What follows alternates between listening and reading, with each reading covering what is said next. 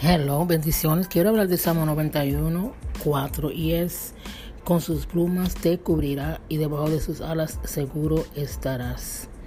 Escudo y adaga es su verdad. Eh, hay bendición cuando te dejas cubrir de la, de la presencia de Dios. Hay algo exclusivo cuando te dejas cubrir de la presencia de Dios. Déjate cubrir por sus alas, déjate cubrir por su eterno amor.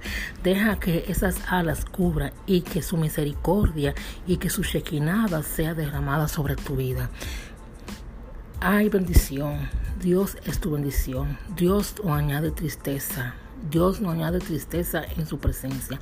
Dios no añade tristeza cuando te deja cubrir por sus alas.